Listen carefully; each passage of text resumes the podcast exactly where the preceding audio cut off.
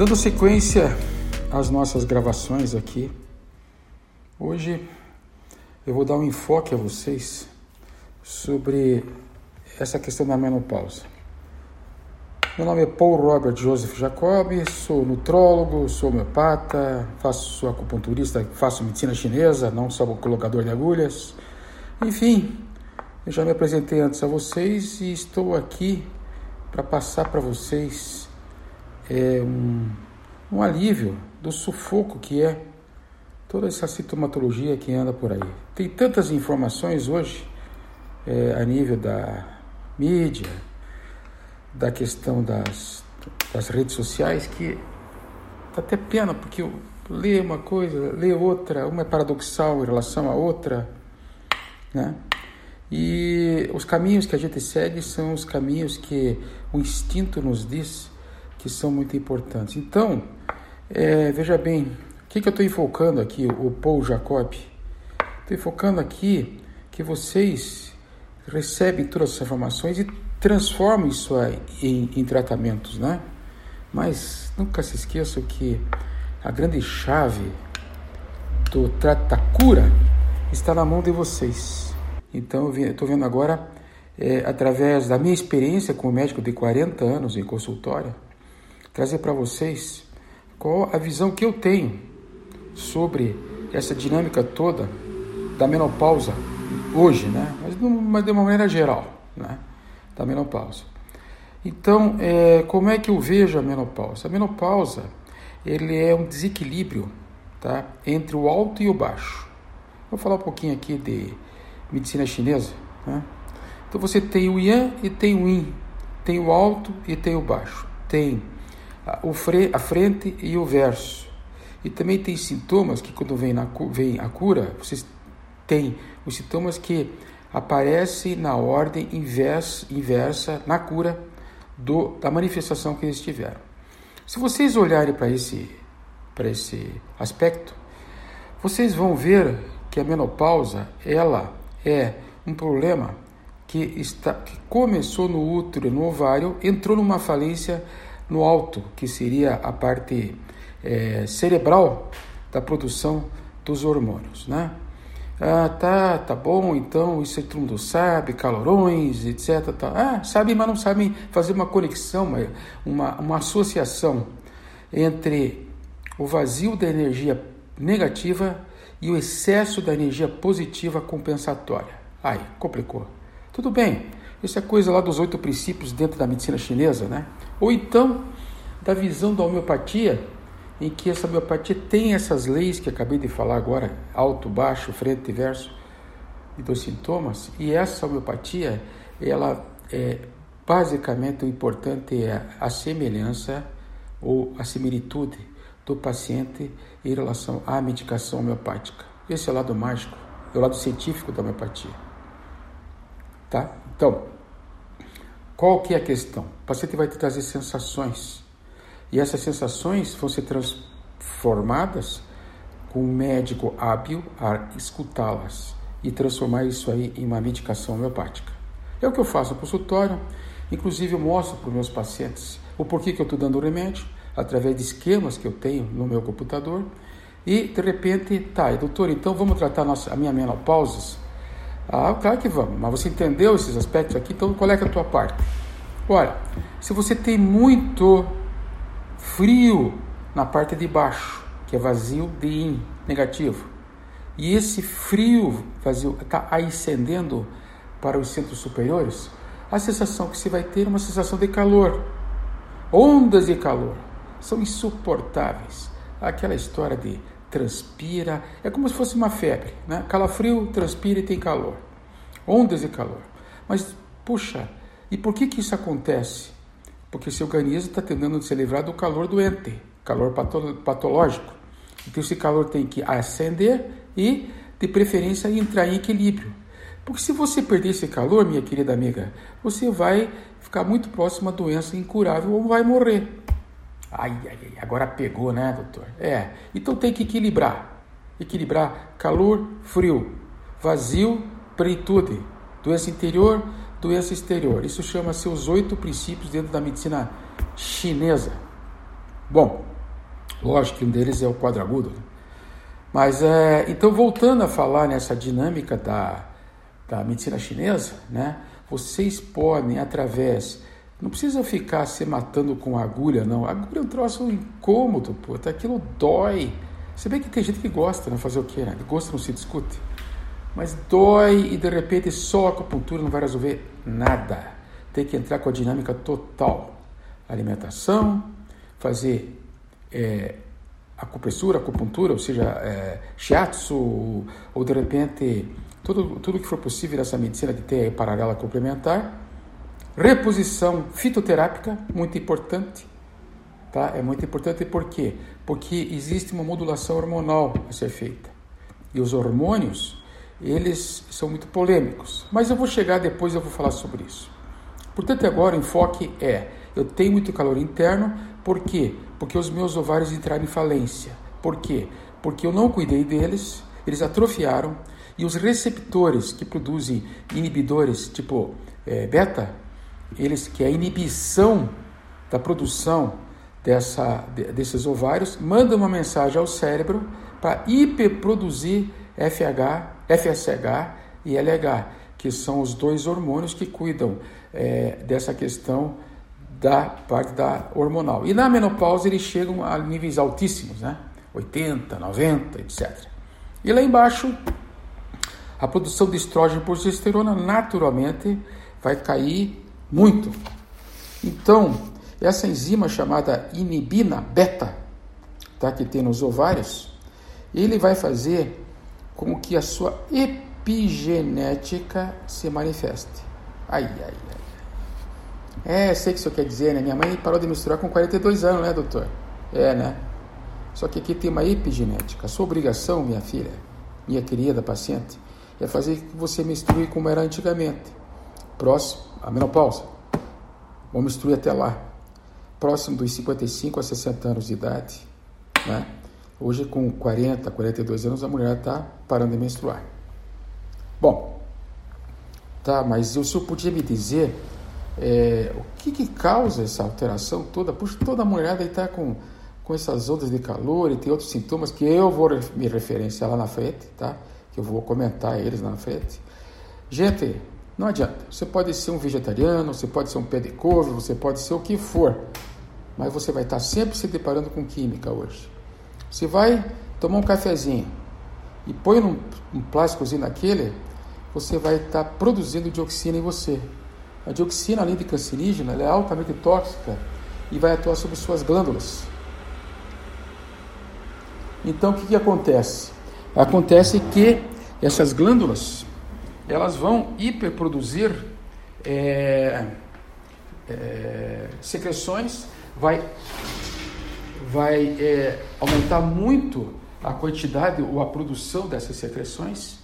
E, por outro lado, você vai ter também como consequência até a tendência das pacientes que ficam usando hormonoterapia em acabar caindo em processos é, lesivos, tipo câncer de mama, câncer de pulmão, câncer de, de útero e essa festa que está aí.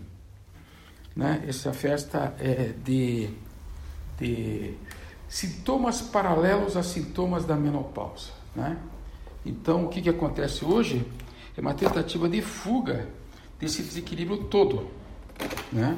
uma tentativa de fuga para fazer com que a gente é, fuja dessas realidades que nós temos hoje em dia, que é nosso nosso dia a dia. Né? Ah, então, a epigenética é a mudança da genética com o meio ambiente, certo? É, tem outros produtos químicos, naturalmente, mas eu, eu não vou ficar aqui citando eles, porque de repente foge um pouquinho do nosso objetivo. Mas uma outra coisa que chama muita atenção é quando a pessoa é muito magra. Né? A, a, a, o perfil hoje de saúde das pessoas é magreza total. Então, o que, que acaba acontecendo? Existe um desequilíbrio na dieta da pessoa entre a relação do aminoácido, hidrato de carbonos e gorduras. As dietas normalmente vão tirar esses hidratos de carbono, né?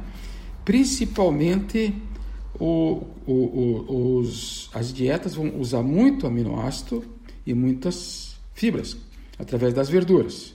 Tudo isso aqui todo mundo já sabe. Mas você usa, não usando hidrato de carbono, que seria pão, macarrão, massas, você acaba desviando uma rota chamada de neoglicogênese.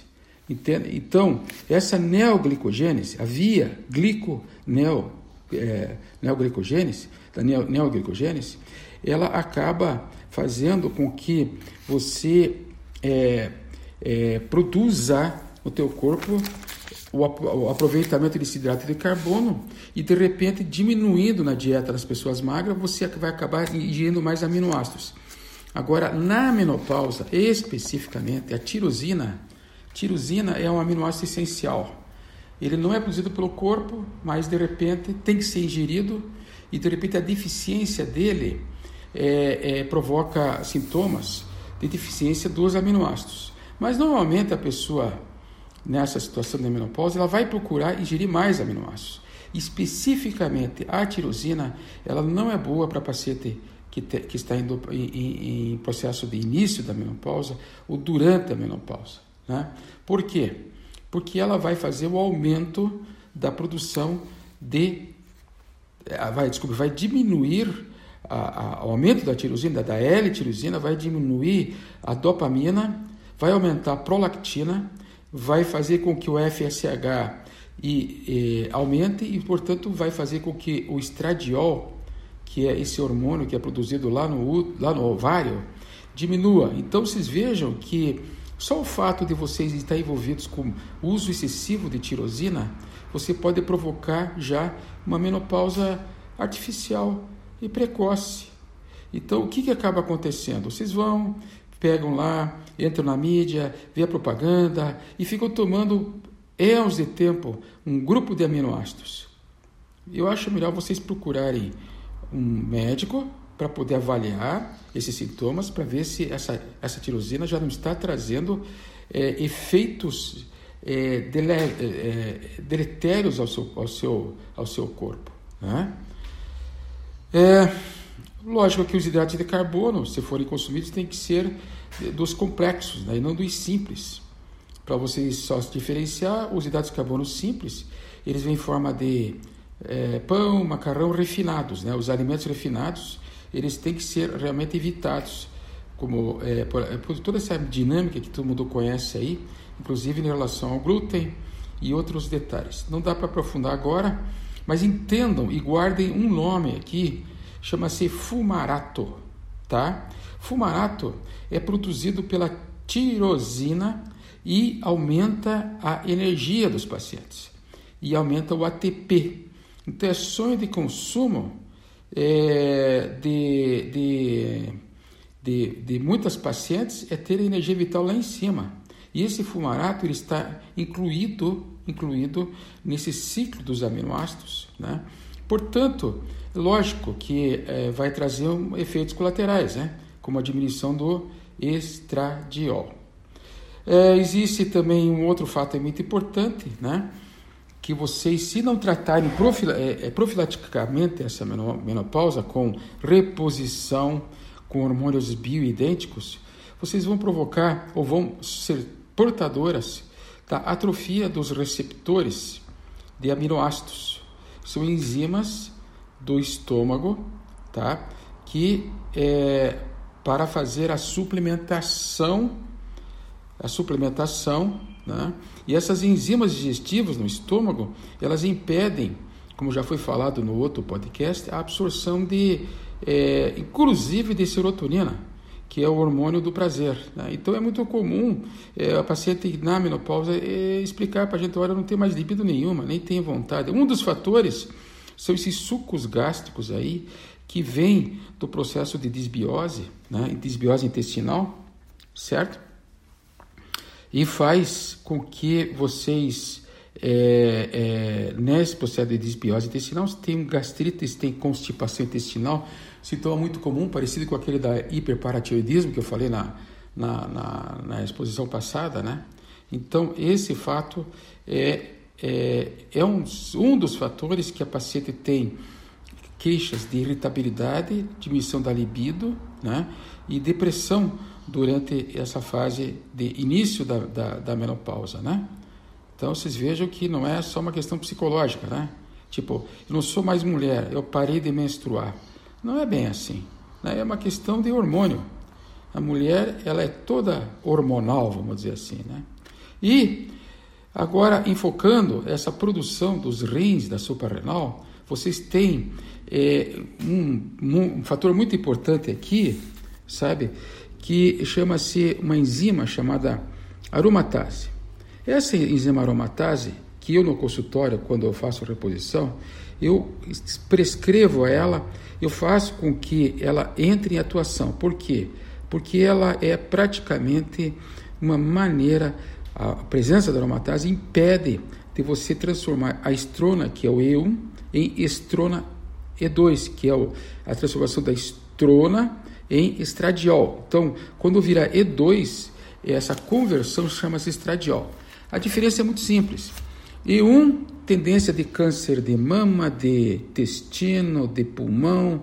E2, nenhuma. Olha que maravilha. Então, nosso objetivo é repor com E2, evitando de preferência inclusive as maneiras de, de, de transformação do E1 para do, do, E2 para o E1. Então, é, dentro dessa, dessa dinâmica, ainda nós temos uma outra enzima hepática chamada indol 3-carbinol, que é muito encontrada em, em, alimentos tipo brócolis, verduras. Você vê como é que a coisa é? Tome bastante água, coma bastante verdura, coma uma alimentação integral, com cereais integrais. Evite de ficar é, é, é, comendo alimentos químicos, não fique tomando café, é, acaba caindo sempre na mesma. Só que agora, o discurso agora ele é um discurso científico. Antes era charlatanismo de cozinha, agora é científico. E que maravilha, né? E nessa morreu um monte de gente aí, mas tudo bem. É, então, dentro dos fatores que se transformam né, nessa transformação, é, o principal é, é você evitar que você tenha, evitar que você tenha, é, que você saia de uma situação de equilíbrio pré-menopausa e fazer uma profilaxia, mesmo durante a menopausa, você continuar dentro dessa profilaxia. Eu vou fazer agora um término dessa primeira fase do comentário da menopausa e em seguida eu volto para continuar nossa conversa e eu vou falar pra, sobre as sensações e tentar explicá-las para vocês. Então, Paul Jacob, é, até agora a próxima etapa dessa é, é, gravação.